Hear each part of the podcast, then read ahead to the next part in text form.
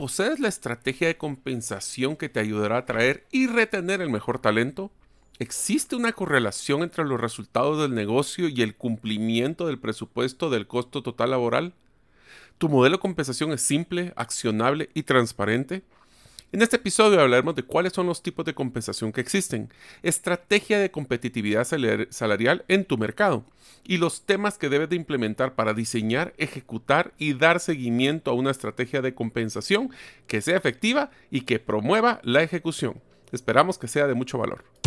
Soy Mario López Salguero, ex ejecutivo del mundo corporativo, ahora emprendedor en múltiples industrias como la aceleración de negocios, salud y bienestar, autogestión de documentos legales y plataformas basadas en blockchain. Cuando inicié mis emprendimientos hubiera ahorrado mucho tiempo y dinero de poseer a mano las competencias gerenciales y herramientas prácticas para manejar y acelerar mis negocios. Mi forma de devolver un poco de las bendiciones que he recibido en mi vida es este podcast, Gerente de los Sueños, que se enfoca en temas prácticos simples, relevantes y que puedas implementar hoy mismo. Aprenderemos la metodología comprobada para manejar y acelerar tu negocio, usando la analogía que manejar un negocio es como manejar un carro. La carretera es las necesidades del cliente. La meta es nuestro plan estratégico. Las llantas delanteras es nuestro propósito y plan operativo. Las llantas traseras que nos dan tracción son las ventas y mercadeo. El motor es nuestro talento humano y lo que soporta el carro es el chasis con nuestras áreas de soporte. La gasolina que utilizamos para mover el carro es el flujo de caja. ¿Y quién mejor que el conductor como líder de la organización,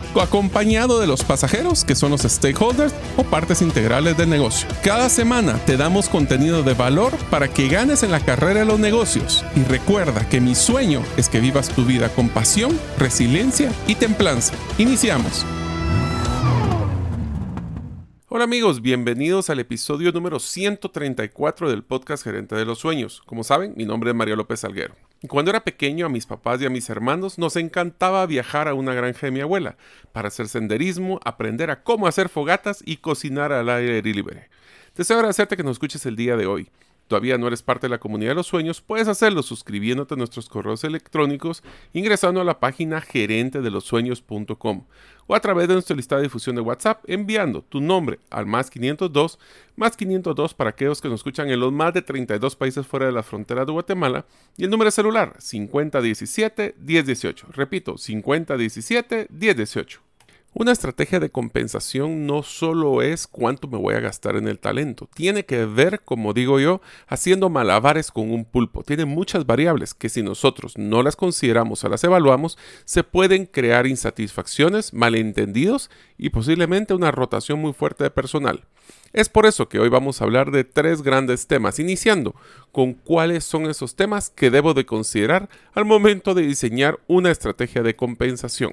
Así que si están listos, iniciamos. Lo primero que tenemos que tomar en cuenta es que existen varios tipos de compensación, siendo el primero una compensación, lo que llamamos una compensación directa. Compensación directa es, podríamos considerar que es una forma donde nosotros evaluamos cuáles son esa correlación entre trabajo, desempeño y pues ingresos. Dentro de la compensación directa, voy a decir que hay tres tipos, el tipo A, B y C. El tipo A es cuando es una persona que posee un salario fijo mensual. Este puede considerarse un salario base, un salario más bonificaciones, pero siempre es un modelo que es fijo. Esto se considera pues, especialmente para aquellas personas como lo que es un back office o personas que están pensando más a largo plazo y no a corto plazo. El segundo es una compensación tipo B donde manejamos un salario base más una comisión o un ingreso variable mensual. Esto también significa que la persona va a tener cierta volatilidad en sus ingresos a través de los resultados mensuales que se está obteniendo. Dentro de eso también tenemos que tomar en cuenta que hay personas que pueden tener una compensación 100% variable sin ningún tipo de base. También hay algunas personas que pueden tener un concepto de repartición anual o trimestral o mensual de dividendos, en pocas palabras, accionistas. Y hay otros ingresos que las personas pueden tener, como lo que son horas extras, bonificaciones, incentivos regulares, eh, compra de acciones, etc. Hasta ahorita estamos hablando del tipo A y tipo B. El tipo C es lo que llamamos nosotros la compensación total o lo que llamamos que incluye la compensación indirecta. Por ejemplo, aquí se incluye pagos por días no trabajados, como por ejemplo una política de vacaciones adicionales, días de enfermedad adicional, días por nacimientos de un hijo, etc. También incluye planes de seguros, puede ser un seguro de vida, gastos médicos o por accidentes. También puede ser un plan de seguridad, como paquetes para promover el ahorro o para poder retirarse de la organización en un futuro. También incluye beneficios en especie, cuando le damos un celular, depreciación de vehículos, gasolina, etc. También existe dentro de este paquete, aunque usualmente no los valoramos, y eso es a veces un error que cometemos al no valorarlo, los planes de mejora de colaboradores.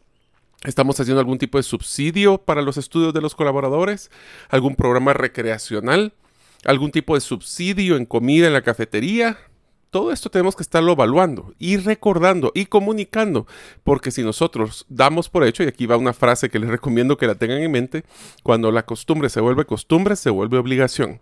Entonces las personas no necesariamente van a evaluar al momento que reciben una oferta de otra empresa todos estos beneficios si nosotros no los estamos valorando constantemente.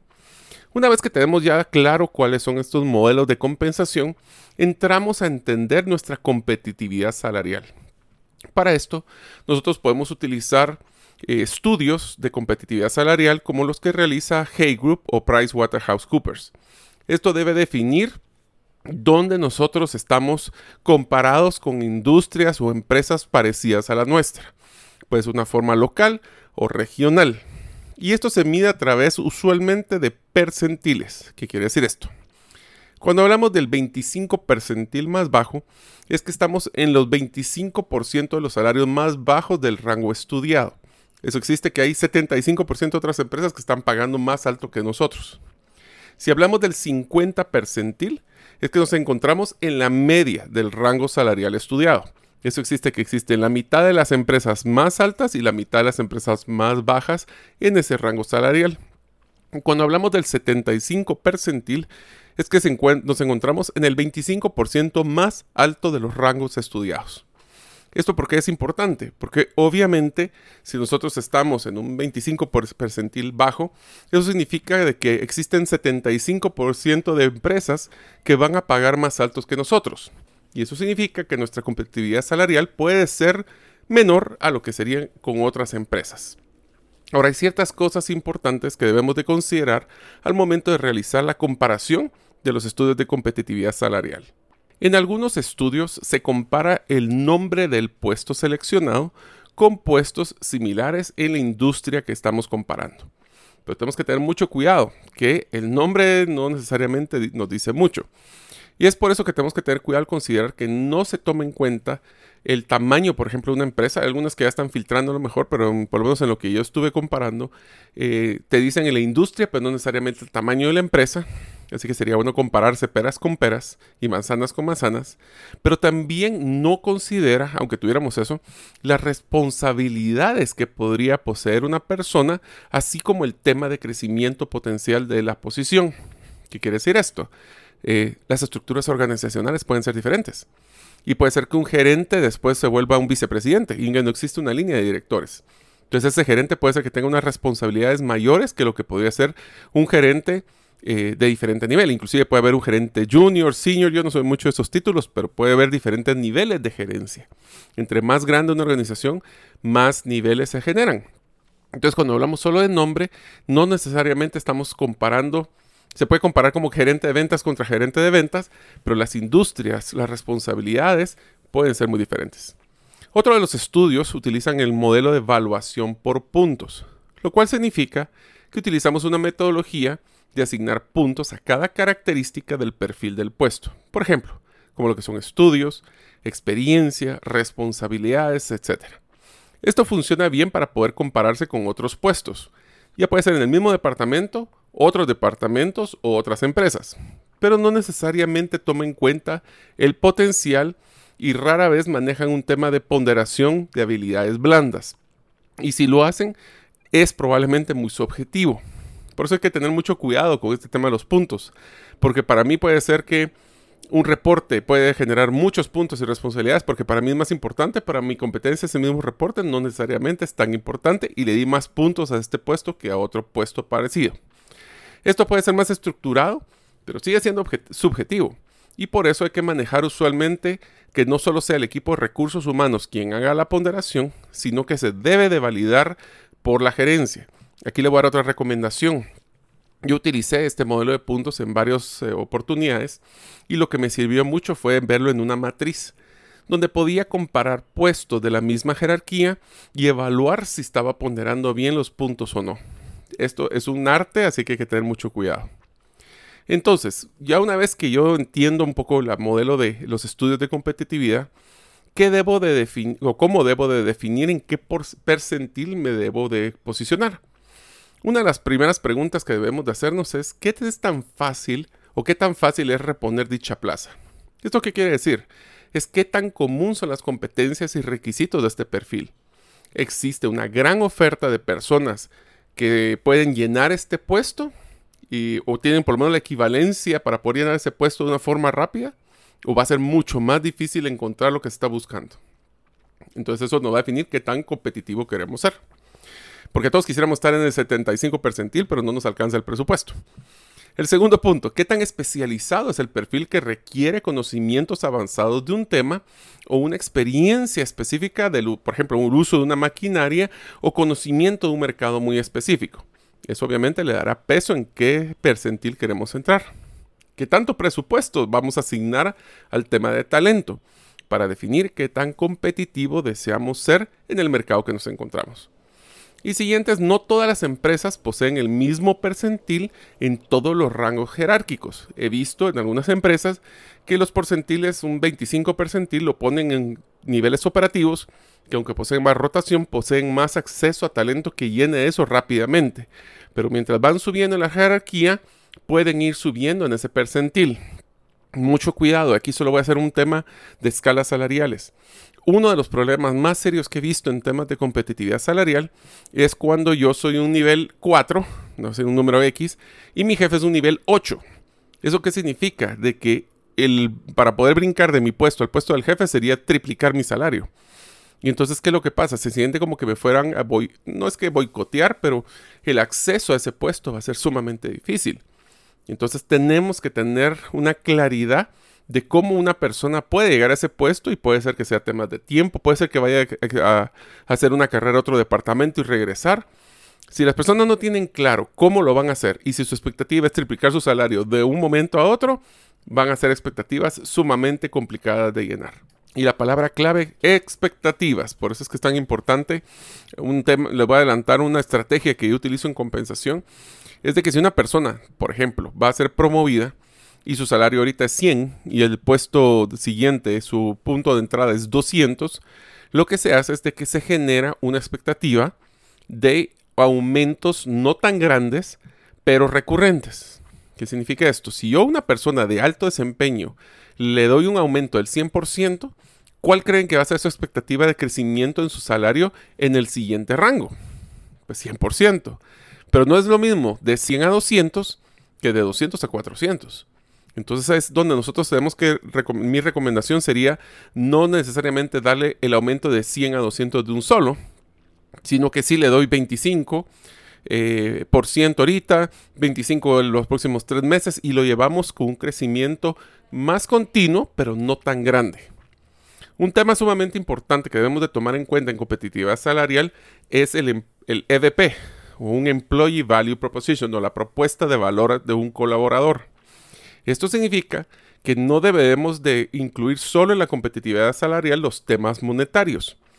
Tenemos que incluir temas como los que no son monetarios, pero son muy valuados por las personas, como lo que es flexibilidad de trabajo en casa, el propósito de la empresa, que puede incluir hasta programas de voluntariado, o cualquier tema que sea percibido como valor por los colaboradores al momento de compararse con una oferta externa de trabajo.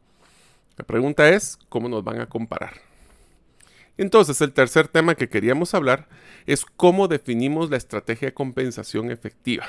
Y aquí les voy a dar muchas recomendaciones de lo que me ha tocado vivir. Eh, esto, pues obviamente es complicado en temas de que entre más grande la escala, pero si hay algo importante, que es la primera parte importante de la estrategia, es tiene que ser una decisión consciente. No debe de ser de, que sea un Frankenstein donde estamos, que una persona se quiere ir y le va un poco más, pero entonces la otra persona se enojó y se va, a, se va a ir porque se vuelve un espiral de nunca terminar. Así que les voy a dar muchos puntos de recomendaciones de lo que he aprendido. En unos momentos continuaremos con el podcast Gerente de los Sueños. Ahora, unos mensajes de uno de nuestros patrocinadores que hace posible de que nosotros podamos publicar el podcast cada semana. ¿Deseas realizar una desintoxicación digital en donde vives y trabajas? Para esto necesitas rodearte con la naturaleza, pero de una forma sostenible. En By Botanic te acompañaremos en tus proyectos de jardines verticales, azoteas verdes, paisajismo y jardinización, pero de una forma que mejore el medio ambiente. Para conocer más de nuestros proyectos y cotizar el tuyo, búscanos en la página bybotanic.com. El primero, el punto más importante que debemos de considerar al momento de definir una estrategia de compensación efectiva es que ésta debe de alinear los comportamientos, conductas y resultados esperados de la organización en la ejecución de la estrategia del negocio. No es un tema solo de competitividad salarial, es el balance en la estructura organizacional. ¿Cómo voy a administrar este, esta estrategia de, de compensación? Debe de ser transparente y debe de generar equidad. Es por eso de que nosotros una de las primeras reglas que les voy a dar en un modelo de compensación es que se debe de buscar la persona correcta para el lugar correcto, sin importar etnias y bueno, un tema de inclusión que ustedes ya saben que es importante. El segundo punto, es definir la estrategia de compensación efectiva, es que se debe definir la estructura organizacional que soporta la ejecución y seguimiento de la estrategia definida por el negocio. ¿Esto qué significa? Es que la estructura debe ser flexible, y debe de ser revisada claramente cada vez que existe un cambio en la estrategia. Puede ser que la, estructura organizacional era sumamente efectiva e impactante para la estrategia anterior, pero ahora, si cambió esa estrategia, debemos de, de, repensar la estructura. Y aquí les voy a complementar un tema que no lo puse en las notas, pero es importante. Y vean también la carga laboral una de las cosas que nos damos cuenta, y aquí viene con un asterisco este concepto de la carga laboral, todas las personas que ustedes se dan cuenta en una empresa están ocupadas. La pregunta es, ¿lo que están haciendo es trascendental para la ejecución de la estrategia o es un montón de trabajo que tal vez es importante, pero no es de los más críticos? Por eso hay que priorizar los niveles de responsabilidad y enfocarse en lo que es más importante. Esto significa también que la estructura antigua no necesariamente va a ser válida y tenemos que repensarla y eso rara vez lo hacemos. Yo les hago una pregunta muy simpática. ¿Cuánto tiempo pasan ustedes al año haciendo sus encerronas, sentándose a pensar cómo va a ser mi estrategia del negocio? ¿Y cuánto tiempo le dedican a pensar si esta estructura organizacional es la correcta para esa nueva estrategia? Se darán cuenta que la primera respuesta es mucho tiempo y la segunda es poco o nada. Tercer punto de un modelo de compensación o estrategia de compensación es que la compensación debe ir alineada a, lo que la persona hace. KPIs, indicadores, resultados, etcétera, pero también cómo lo hace, especialmente el cumplimiento de los valores de la organización, el enfoque a largo plazo y no solo corto plazo, el inversiones en mejora de capacidades versus solo bajar costos para mejorar la utilidad a corto plazo. ¿Qué hago y cómo lo hago? ¿Qué hago? Se puede manejar un modelo de balance scorecard o de métricas o una matriz, pero el cómo lo hacen, aunque es un modelo subjetivo, se puede normar usualmente a través de una evaluación 360 donde vamos a entrevistar al jefe, los subalternos y los pares para ver si esta persona está teniendo esta inversión, eh, no solo la inversión en cumplimiento de los valores, sino si esta persona está alineada a los resultados que estamos esperando. Cuarto punto, se debe de evaluar el puesto y no la persona. ¿Esto qué quiere decir? Se debe de definir el mínimo del salario del puesto, usualmente lo que el salario inicial que una persona puede esperar en ese puesto, el medio y el máximo. El máximo define que si una persona desea crecer en compensación y ya está en el máximo, deberá buscar cambiar de puesto con mayor responsabilidad. Mi recomendación también es que se defina ese, que existe ese tope, especialmente para las personas que llevan mucho tiempo en el mismo puesto de trabajo. Y esas personas tendrán, como se evalúa el puesto, no la persona, si desean llegar a sobrepasar ese ingreso, deberían de buscar otro tipo de responsabilidades. Aquí no se vale eh, subir de salario solo porque pasamos un año más en ese puesto. Yo sé que es algo controversial, pero a mí me ha funcionado muy bien. Debemos, número 5, estandarizar los títulos para que reflejen las responsabilidades de las personas. Miren, un ejemplo de esto me, pasó varias veces. Es una persona que está en un nivel de compensación gerencial, usualmente le desean eh, asignar un título de gerente. Pero tengo un montón de gerentes que no tienen a ningún eh, equipo que ellos soporten. En pocas palabras, es un gerente que no tiene subalternos.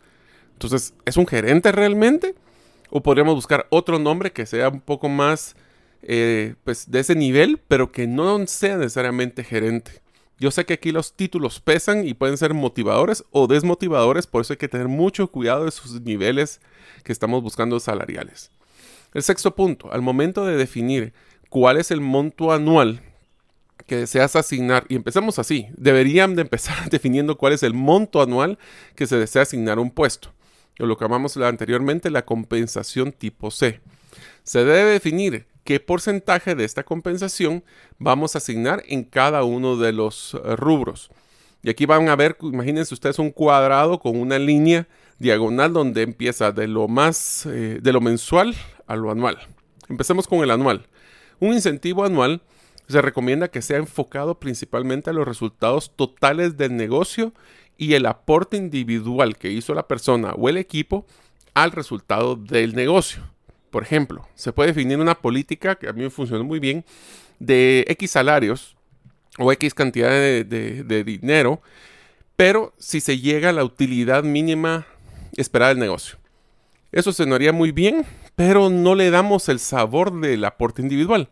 Y es por eso que podemos decir, si se cumple el 100% de la utilidad del negocio, se puede tener un salario. Si se cumple el 20% arriba de la, utilidad, se le da dos salarios. Voy decir números así.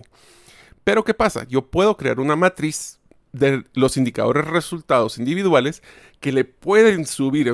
por ejemplo, si llegamos al 100% de la utilidad del negocio y es un salario, eso todavía puede subir un 15, 20% dependiendo del aporte individual de la persona o el equipo. Eso lo que le da es, soy parte del equipo, pero si yo sobresalgo, voy a tener un incentivo adicional. Es como el bono anual o el incentivo anual. En los temas de incentivos trimestrales o semestrales, se recomienda enfocarlo en un modelo balanceado entre resultados del negocio y la persona. Y el, más eh, dinámico es la compensación variable mensual. Este debe poseer un factor de correlación entre algo muy sencillo. Hago mejor trabajo, logro mejores ingresos este mes. Y es por eso que nosotros en su mayoría los resultados deben de ser más individuales. Yo logro mejorar mi ingreso haciendo de lo que estamos brindando resultados. Muchas personas les gusta hacer matrices complejas con multivariable, que si el resultado del equipo, que si de repente hay temas de penalizaciones, pero eso lo que va a hacer es romper el factor de esfuerzo-beneficio. Así que entre más simple, mucho mejor. El salario base que es un, que sería, podría ser una compensación variable y un salario base, define también qué porcentaje del total anual vamos a hacerlo de una forma fija versus uno que sea pues, eh, pues, dinámica como lo que es la variable. Y recuerden que entre más alto el salario base, más las personas se van a enfocar a mediano plazo o mediano y largo plazo, ya que tienen, no tienen esa volatilidad, lo cual es bueno y lo cual es malo. Séptimo tema que deberemos de tomar en cuenta en una estrategia de compensación efectiva es que tenemos que tener mucho cuidado con lo que llamamos un double dipping o basar todos los modelos de compensación en la misma variable. Voy a poner un ejemplo. Una persona de ventas, un gerente de ventas, le podemos decir que su compensación mensual va amarrado a una comisión enfocado a los resultados de venta que está realizando. Pero también su, bono trimestral se cumple si llegamos a la meta de ventas del equipo. ¿Y el, qué pasa? En el anual también se basa en si cumplió el presupuesto de ventas. ¿Cuál creen que va a ser el enfoque de esa persona?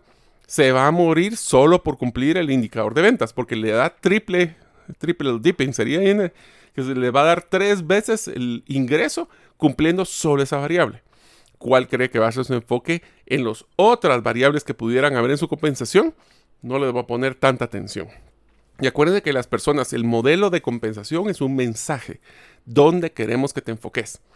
Si no lo consideramos y la pensamos bien, puede ser que se nos enfoquemos en una sola variable a costa de todas las otras variables.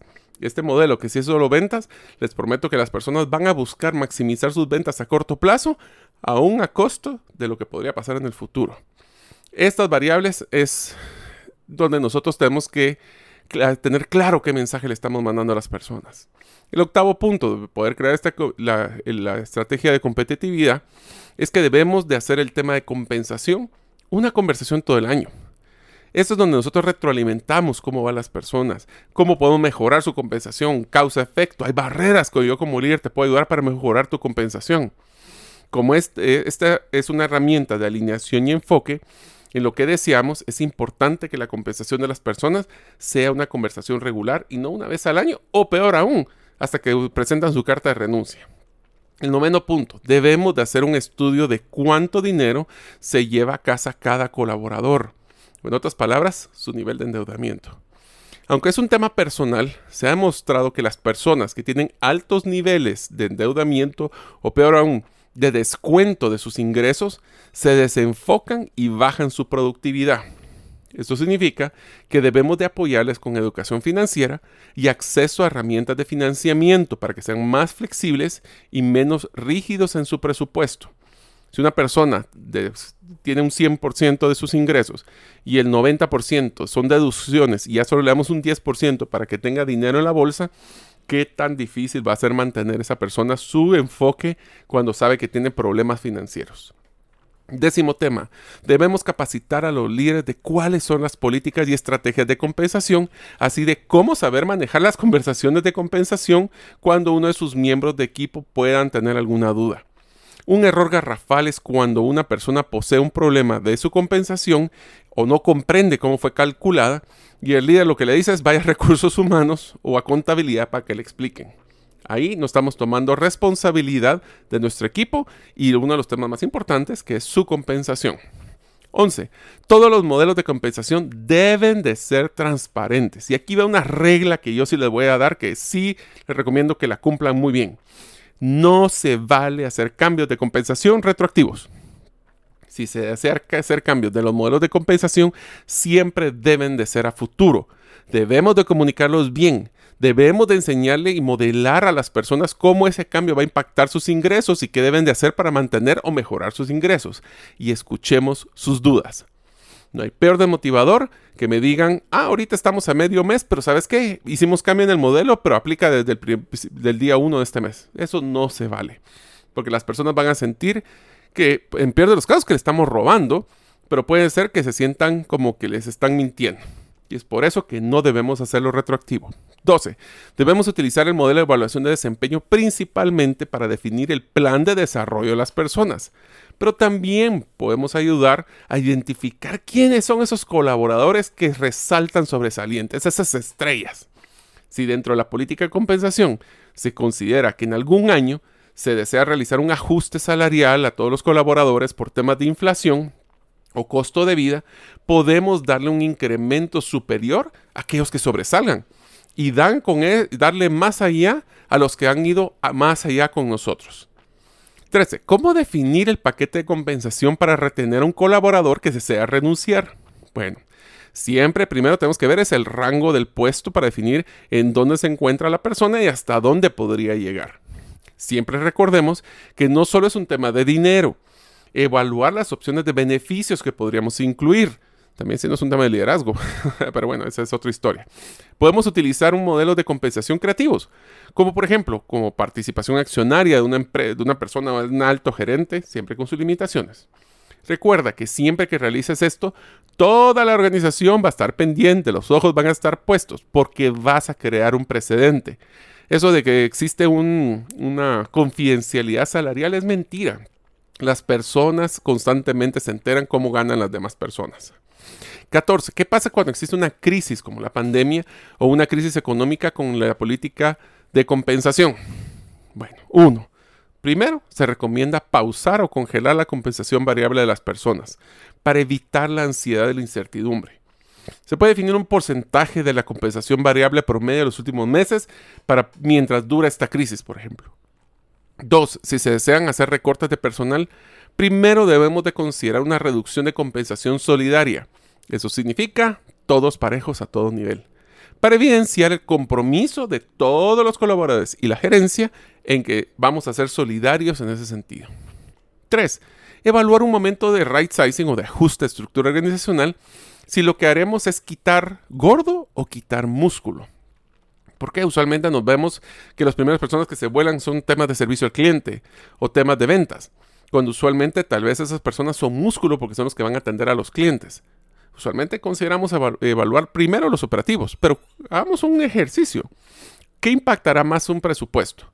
¿Una persona o dos o tres personas operativas o una gerencia? Es momento de evaluar la estructura completa. Y el 15. Para medir la efectividad de la estrategia de compensación, quiero que hagan las siguientes preguntas. A ver, y ese es mi cierre. Número uno, ¿estamos cumpliendo nuestras metas organizacionales y al mismo tiempo manteniendo nuestro presupuesto de compensación salarial? Dos, ¿estamos logrando atraer y retener el talento correcto por nuestra política de compensación? Tres, ¿existe transparencia y claridad de cuál es nuestro modelo de compensación o es una gran incertidumbre? Cuatro, ¿los colaboradores saben qué deben de hacer para ganar más dinero? Y darle complementaría esa y le estamos dando herramientas para que lo puedan hacer. Y quinto, ¿estoy evaluando la compensación como un modelo monetario y no monetario? Bueno, si se dan cuenta, el modelo de compensación es una herramienta de ejecución sumamente importante. Pero tenemos que diseñarla, evaluarla, comunicarla y estar pendientes constantemente para que ésta nos ayude a cumplir nuestras metas de nuestra estrategia, la ejecución y mantener la equidad interna. Espero que estas, pues aunque sea bombardeado, pueden escuchar varias veces el podcast o escuchar o ver la infografía que mandamos en nuestro listado de difusión. Muchos de estos aprendizajes, se los comento, fueron por problemas que he tenido yo y me han tocado resolver en el área de recursos humanos. Así que espero que les haya dado mucho valor. Muchas gracias por escuchar este episodio del podcast Gerente de los Sueños. Recuerda que si deseas recibir la infografía de este episodio, solo debes hacerlo inscribiéndote en la comunidad de los sueños en la página gerentedelosueños.com o enviando tu nombre al WhatsApp del teléfono más 502 50 17 10 18. Nos vemos en el próximo episodio y que tus sueños de esta semana se vuelvan una realidad.